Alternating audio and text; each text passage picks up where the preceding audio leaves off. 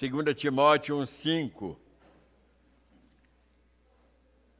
Pela recordação que guardo de tua fé sem fingimento, a mesma que primeiramente habitou em tua Voloide e em tua mãe Eunice, e estou certo de que também habita em ti. Então, queremos aqui é, deixar com as irmãs nossos parabéns pelo seu dia e dizer que o ministério de vocês é um ministério sublime, sagrado e que deve ser reconhecido não só pela igreja, mas pelos filhos, pela família que você cria, que você se entrega e se dá a ela, que Deus possa confortar o coração de cada mãe, aquelas que estão passando por algum momento de tristeza, de decepção, que Deus possa preencher esse vazio em seu coração e saiba que o seu trabalho não é vão. Você receberá a recompensa do Senhor naquele dia quando chegar à presença do Senhor. Eu sei que às vezes o seu trabalho não é reconhecido em algum momento por alguém da família, por algum membro, mas saiba que o Senhor reconhece e você será recompensada no tempo certo. Amém? Nós gostaríamos nesta manhã, aproveitando né, o tempo, é, e eu Convido os irmãos a abrirem suas Bíblias em Abacuque, capítulo 3, 17 e 18. Livro do profeta Abacuque, capítulo 3, versículos 17 e 18. Abacuque fica depois de Naum, fica escondido ali, não é? Entre Naum e Sofonias. Abacuque 3, 17 e 18. Ainda que a figueira não floresça, nem haja fruto na vide, o produto da oliveira minta, e os campos não produzam mantimento, as ovelhas sejam arrebatadas do aprisco, e nos currais não haja gado, todavia, eu me alegro no Senhor, exulto no Deus da minha salvação. Amém, irmãos? Amém. Irmãos, nós, diante desse texto de, de Abacuque, é como se ele estivesse vivendo nos nossos dias e vivenciando o que nós estamos vivenciando. Nós estamos passando por uma crise sem precedentes na história, não só do Brasil, mas da humanidade. Abacuque profetizou num período crítico, momento difícil no exercício do seu ato da sua função profética. E ele, vendo a situação em que passava o povo, usado por Deus, levantado por Deus, porque esse era o papel do profeta, muitas vezes ele tinha que declarar e falar coisas que não agradavam ao povo, ele tinha que dizer, é, apresentar ao povo fatos e ah, coisas que ah, o povo, mesmo não gostando, eles tinham que ouvir e tomar conhecimento. E dentro desse texto aqui, versículos 17 e 18, o profeta eh, ele usa um advérbio que liga duas orações e uma das quais completa o sentido da outra. Preste atenção, ele fala, ainda que, versículo 17, ele usa o exemplo dos campos ou da vida rural da flora e da fauna. Vejamos então. Ainda que a figueira não floresça, nem haja fruto nas videiras, ainda que o produto da oliveira falhe. Poderíamos mencionar aqui outras árvores frutíferas de Israel, como tamareira, amendoeira, algarobeira, oliveira, figueira e etc. E ele continua dizendo: e os campos não produzam mantimento ainda que o rebanho seja exterminado do estábulo e não haja gado nos currais. Todavia, contudo, porém, entretanto, assim sendo, ele usa esta conjunção para mostrar, irmãos, a possibilidade reversível do quadro de carência e de ausência em que o povo estava passando. E essa conjunção, todavia, ela tem os seus congêneres, ou seja, porém, entretanto, mesmo assim, ainda assim. E nós temos, irmãos, além de Abacuque, outros personagens bíblicos com esta mesma fé e confiança em Deus, mas eu destacaria dois outros, Jó e Paulo, que usavam a fé como redoma que os impediam de sofrer decepções, ou usavam a fé, não é, para a, ajudar aquele povo deprimido, desencorajado em tempos de pobreza e de carência. Jó, no auge do sofrimento, depois de ter perdido tudo, os irmãos conhecem a sua história trágica, tétrica. Ah, depois de ter perdido tudo, sua esposa materialista e, portanto, revoltada, sugere ao esposo: Tu ainda temes a Deus, é, continua sendo íntegro a Ele, amaldiçoa este Deus e morre. Ela preferiria, irmãos, os bens materiais a ter um marido íntegro e temente a Deus, mas Jó a repreende, dizendo: é, Nós temeríamos a Deus é, quando tudo está bem, e quando faltarem as coisas, você deixaria de temer a Deus? É muito fácil quando tudo vai bem, quando nós temos tudo à nossa disposição.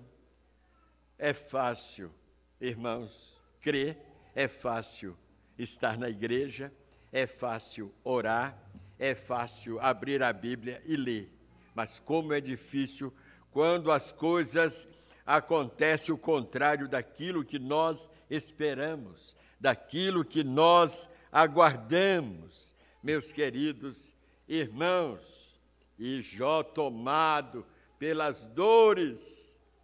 E não é fácil quando você é acometido por um sofrimento físico, por uma dor física. Não é fácil você manter a sua fé e confiança em Deus. Mas não é impossível e ele chega a repreender a mulher e fala: Tu falas como uma louca, por acaso nós receberemos de Deus apenas o bem e não também o mal, a desgraça? O Senhor o deu, o Senhor o tomou, bendito seja o nome do Senhor. Eu já participei de alguns velórios em que eh, alguns membros de igrejas da, de igrejas deixavam um testemunho bastante pessimista, uma impressões negativas para uh, os presentes, pela forma como esses familiares reagiam diante do seu morto, deixando uma impressão de falta de esperança, de confiança e de dependência em Deus. É verdade que nós choramos, sentimos saudade daqueles que Deus tirou de nosso convívio, da nossa, é, da nossa presença, mas isso não é motivo para nos desesperarmos ou perdermos a nossa, o nosso equilíbrio emocional, comportamental, porque temos um Deus que nos estrutura, que nos estabiliza, que nos dá segurança, que nos dá conforto e certeza, mesmo diante da morte. O apóstolo Paulo enfrentou momentos críticos do interregno do seu ministério, um ministério marcado por grandes sofrimentos, mas ele não se intimidou. Não era um super-homem, mas com sofrimentos ele foi aprendendo, foi crescendo, foi amadurecendo e chega ao ponto de confessar na carta que ele escreve aos Filipenses, capítulo 4, versículos de 11 a 13 Sei estar humilhado, como também ser honrado. Tenho experiência diante de qualquer circunstância e em todas as coisas, tanto na fartura como na fome, tendo muito ou enfrentando escassez. Posso todas as coisas naquele que me fortalece. Digam comigo: posso todas as coisas naquele que me fortalece. Aí o diabo fica preocupado com você, porque ele vai ver que você não vai se entregar facilmente, não vai ceder às pressões das crises, você vai se manter em pé e com a sua fronte erguida, olhando para Jesus. José do Egito, um outro exemplo de segurança, de firmeza em meio às crises. A Bíblia fala que o seu nascimento foi fruto de um milagre de Deus. Todo o problema começa na casa de Labão, tio de Jacó, e posteriori genro deste. Jacó foi enganado por Labão. O acerto feito entre ambos foi de Jacó receber Raquel como esposa e não Leia ou Lia. Logo depois, Labão repara o seu erro e entrega Raquel também a Jacó para ser esposa deste. O ciúme passou a prevalecer entre as irmãs. A rivalidade aumentou quando Raquel viu que era estéril. Aliás, ambas eram estéreis. Com a humilhação de Leia por parte da irmã, Deus a curou da infertilidade, gerou sete filhos. Ruben, Simeão, Levi, Judá, Issacar, Zebulon e a única filha mulher, Diná, não satisfeita com sete filhos biológicos. Agora, para rivalizar sua irmã, aconselha Jacó que se deite com a serva Zilpa, com quem tem mais dois filhos, Gade e Aser, somando assim nove filhos. Raquel agora de provocadora passa a ser provocada e humilhada pela rival irmã, porque estava impedida de dar filhos a Jacó. Raquel, não querendo ser passada para trás, convence a Jacó a deitar-se com a sua serva Bila. Com ela nasceram-lhe dois filhos, Dan e Naphtali, mas Raquel não se conformava de ser estéril, de tanto insistir. Jacó se irrita com ela e responde: Por acaso Estou eu é, no lugar de Deus, que impediu que o teu ventre desse fruto. Foi nesse clima que Deus atendeu ao clamor de Raquel e converteu a sua esterilidade, permitindo-lhe que engravidasse, dando a luz a José, formando assim com ele as doze tribos de Israel. José é rejeitado e odiado pelos irmãos, jogado em uma cisterna vazia, vendido aos ismaelitas ou midianitas. Esses o venderam a Potifar, oficial de Faraó. Ao ser caluniado pela mulher deste, foi levado à prisão, ou melhor, masmorra, prisão subterrânea, lugar sem luz do sol, lúgubre, escuro, úmido e se José não tivesse usado a conjunção ainda que teria entrado em depressão ou teria culpado a Deus por tê-lo abandonado ali. Mas Deus não abandonara. Na prisão, interpretou os sonhos de Faraó. O rei reconhece que Deus era com José e o liberta e o promove a governador do Egito. O rei tira o seu anel de sinete do seu dedo e o coloca no dedo de José. Passa a ser a maior autoridade depois do rei naquele império. Com o poder que agora tinha nas mãos, José podia se vingar de seus irmãos, mas não o fez. Mandou trazê-los de, de, de Canaã para escapar da fome que ali assolava e os acolheu no Egito, onde havia alimento para lhes matar a fome.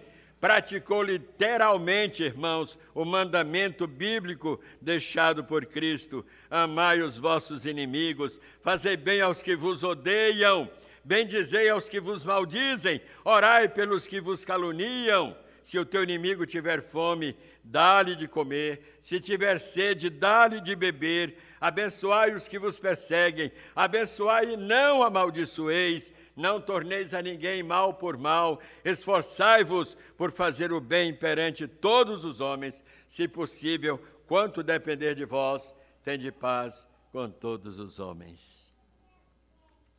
Irmãos, existem alguns fenômenos que nos dão uma visão nítida de situações catastróficas.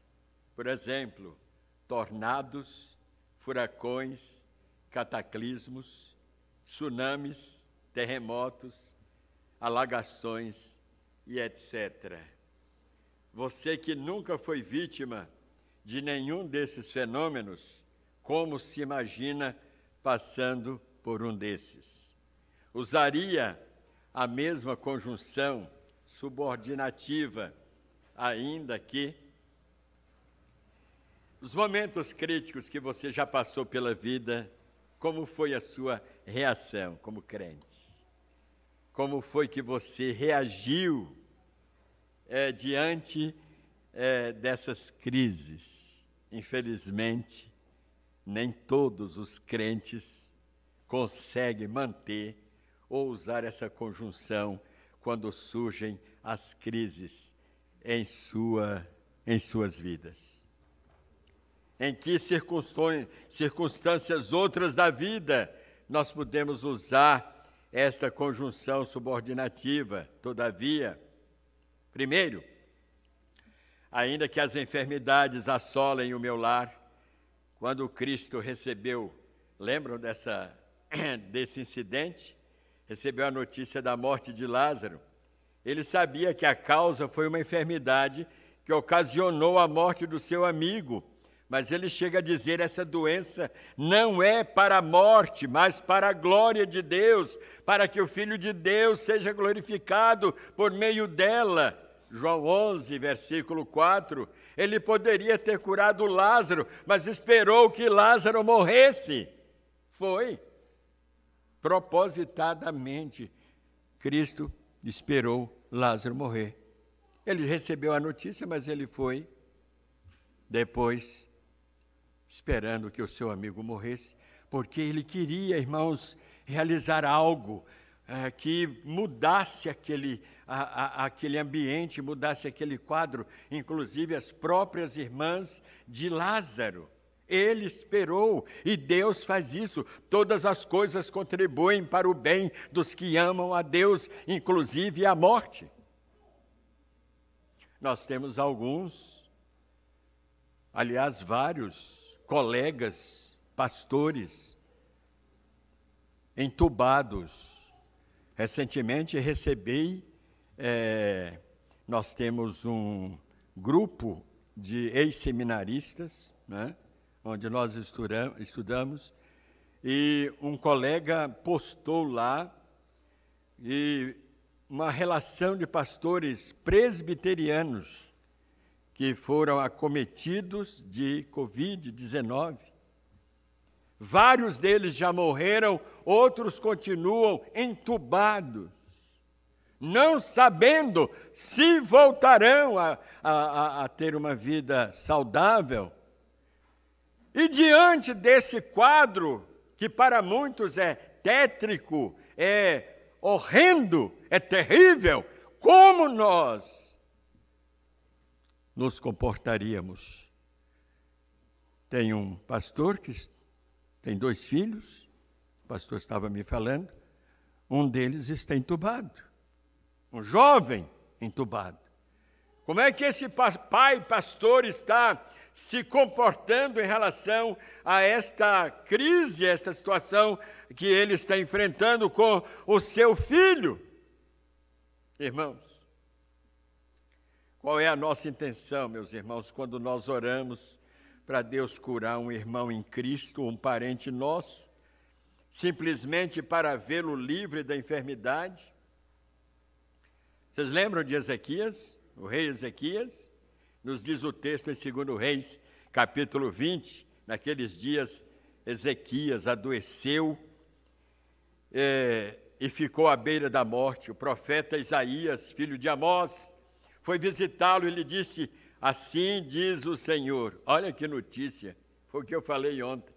Põe em ordem a tua casa, porque morrerás, porque não te recuperarás desta enfermidade. Ao receber a notícia, Ezequias entrou em desespero.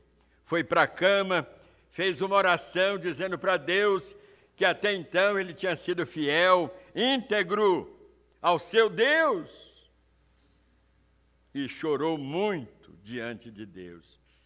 E Deus se comoveu com o quadro, com a situação de Ezequias. E através do profeta Isaías, orientou Ezequias que pegasse uma pasta de figos e colocasse na úlcera, cancerosa, cancerígena, né? Devia ser. E ele se recuperou. Por que, que Deus não operou milagre de imediato? porque Deus é um Deus de coerência. A medicina faz parte dos planos de Deus. Não devemos tentar o Senhor, não tentarás o Senhor teu Deus. Eu autorizo, eu declaro, eu decreto que esta doença, e tem muitos visitando hospitais e fazendo isso, irmãos, deixando os pacientes alimentando uma falsa expectativa de cura. E se Deus não curar? Foi porque essa oração não tinha poder ou porque é, eu preciso rever a minha vida espiritual, a minha vida com Deus, para que as minhas orações sejam ouvidas? Não, a morte está dentro do conceito, do, do contexto da vontade de Deus também. Foi o que Jesus disse às irmãs de Lázaro: esta morte é para que nele se manifeste a glória de Deus. A morte também está dentro da, dos planos de Deus, da vontade de Deus. Mas acontece, aconteceu algo que não agradou a Deus. Deus ouviu o clamor de Ezequias e através, é, é, aliás, ele recebeu a visita dos mensageiros do filho do rei da Babilônia, uma visita solene, pomposa, não é? é e então lhes entregaram uma carta, eles fizeram uma visita e trouxeram um presente para o rei, porque era uma visita oficial, de caráter oficial e Ezequias aproveitou a, aquelas visitas para mostrar toda a sua riqueza e o seu arsenal bélico. Além do mais, ele fez, usou uma atitude de vaidade e de arrogância, irmãos. Deus não se agradou do que Ezequias fez porque ele quis se mostrar.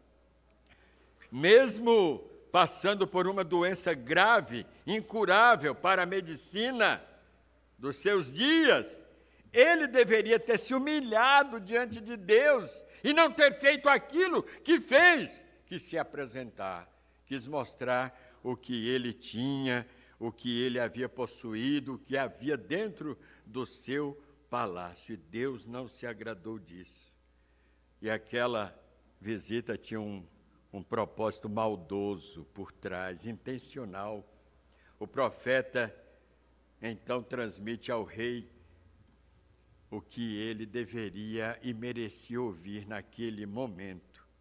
Eis que virão dias, segundo Reis capítulo 20, versículos 16 a 18, eis que virão dias em que tudo quanto houver em tua casa, com o que acumularam teus pais até o dia de hoje, será levado para a Babilônia, não ficará coisa alguma, disse o Senhor, dos teus próprios filhos que tu gerares, tomarão para que sejam eunucos, olha que vergonha, que humilhação, eunucos no palácio do rei da Babilônia. Vamos para um segundo é, aspecto a respeito dessa conjunção. Ainda que a escassez e a falta de dinheiro é, me atinjam, mesmo assim eu vou continuar amando a Deus, servindo a Deus, eu vou continuar crendo nas promessas é, de Deus, porque, irmãos, quando as coisas vão bem conosco, nós temos a tendência de vivermos contentes, de orarmos mais, mas quando não, apresentamos um semblante decaído, nós temos que aprender, irmãos, é uma questão de aprendizagem. Paulo teve que aprender, ele fala: digo isto não por causa da pobreza, é, mas pois já aprendi a estar contente em toda e qualquer instância, situação, tanto ser estar humilhado como ser honrado, de tudo e em todas as circunstâncias, já tenho experiência, tanto de fartura como de fome, assim de abundância como de escassez, posso todas as coisas. Algumas é fácil. Poder em algumas coisas é fácil, mas poder em todas as coisas, passar por todas as, as vicissitudes da vida, sem nos abalarmos, sem deixarmos que a nossa fé seja afetada, não é fácil. Mas eu posso, por causa daquele que me fortalece, por causa daquele que fortalece você. Eu tenho até 15 para as 10? Pode ser, pastor? Terceiro, ainda, novamente a conjunção subordinativa, ainda que os outros me persigam, me caluniem, interpretem mal meus sentimentos e minhas atitudes, continuarei crendo, continuarei sendo fiel. O apóstolo Paulo foi vítima de perseguições, de calúnias, difamações, mas ele aprendeu a conviver com isso. E ele fala na carta que escreve aos Coríntios, primeira carta, capítulo 4, é, quando somos ofendidos, bendizemos, quando perseguidos, os suportamos, quando difamados, respondemos amigavelmente. Até o momento, somos o lixo do mundo e a escória de todos. Ele viveu num contexto de retaliações, de perseguições, de morte. Ele sabia disso, mas ele não se entregou. Ele continuava usando a conjunção subordinativa, ainda que. Oswald Chambers, comentando Mateus 5, 39 a 42, ele declara: No plano natural, se alguém não revida uma agressão moral ou física, é considerado covarde. Mas no plano espiritual, se alguém deixa de revidá-la, isso é a manifestação do Filho de Deus nele. Para o servo de Deus, o insulto torna-se uma oportunidade para ele revelar o caráter manso e humilde de, Cristo. O sermão do monte não diz cumpra o seu dever, mas sim faça o que não é o seu dever. Não é nosso dever andar a segunda milha, nem apresentar a outra face, mas Jesus diz que se somos seus discípulos, sempre o faremos. Nunca procure justiça nos outros, mas nunca deixe de ser você mesmo justo. Pois eu vos digo, fala Jesus, se a vossa justiça não exceder a dos escribas e fariseus, de modo nenhum entrareis no reino dos céus. Ainda que o diabo, irmãos, queira me tentar e me levar ao pecado, eu creio que Jesus Cristo me dará o livramento e o sangue dele me, me purificará de todo pecado. O diabo tem suas vítimas, crianças, adolescentes, jovens, adultos, mas o homem é quem decide com quem deseja ficar, com Deus ou com o diabo. Foi o que Josué disse ao povo: escolhei hoje, agora, não amanhã ah, deixa eu pensar, eu vou ver se vale a pena continuar sendo fiel a Deus, se eu devo continuar nesta igreja ou não, eu não concordo com muita coisa. Não, decida hoje, decida agora a quem servir. Irmãos, o servo de Deus, depois de aprender o significado da conjunção, um servo de Deus, dessa conjunção subordinativa, e é com isso eu estou terminando, ele declarou o seguinte: aprenda isso aí agora. Tudo vai bem segundo, seguindo a Deus, tudo vai mal seguindo a Deus, tudo dando certo seguindo a Deus, tudo dando errado seguindo a Deus, portas abertas seguindo a Deus, portas fechadas seguindo a Deus, aplaudido seguindo a Deus, vaiado seguindo a Deus, prosperando seguindo a Deus, cercado de inimigos seguindo a Deus, livre da condenação humana seguindo a Deus, sendo encaminhado para o Calvário e para a cruz seguindo a Deus seja o que for, seguindo a Deus, venha o que vier, seguindo a Deus, família indo bem, seguindo a Deus, crise na família, seguindo a Deus, seja qual for a circunstância, eu vou seguir a Deus. O pastor Hernandes Dias Lopes, ele, e com isso eu estou concluindo, ele fala assim: Eu quero dizer que para você, calma, calma, vai dar tudo certo.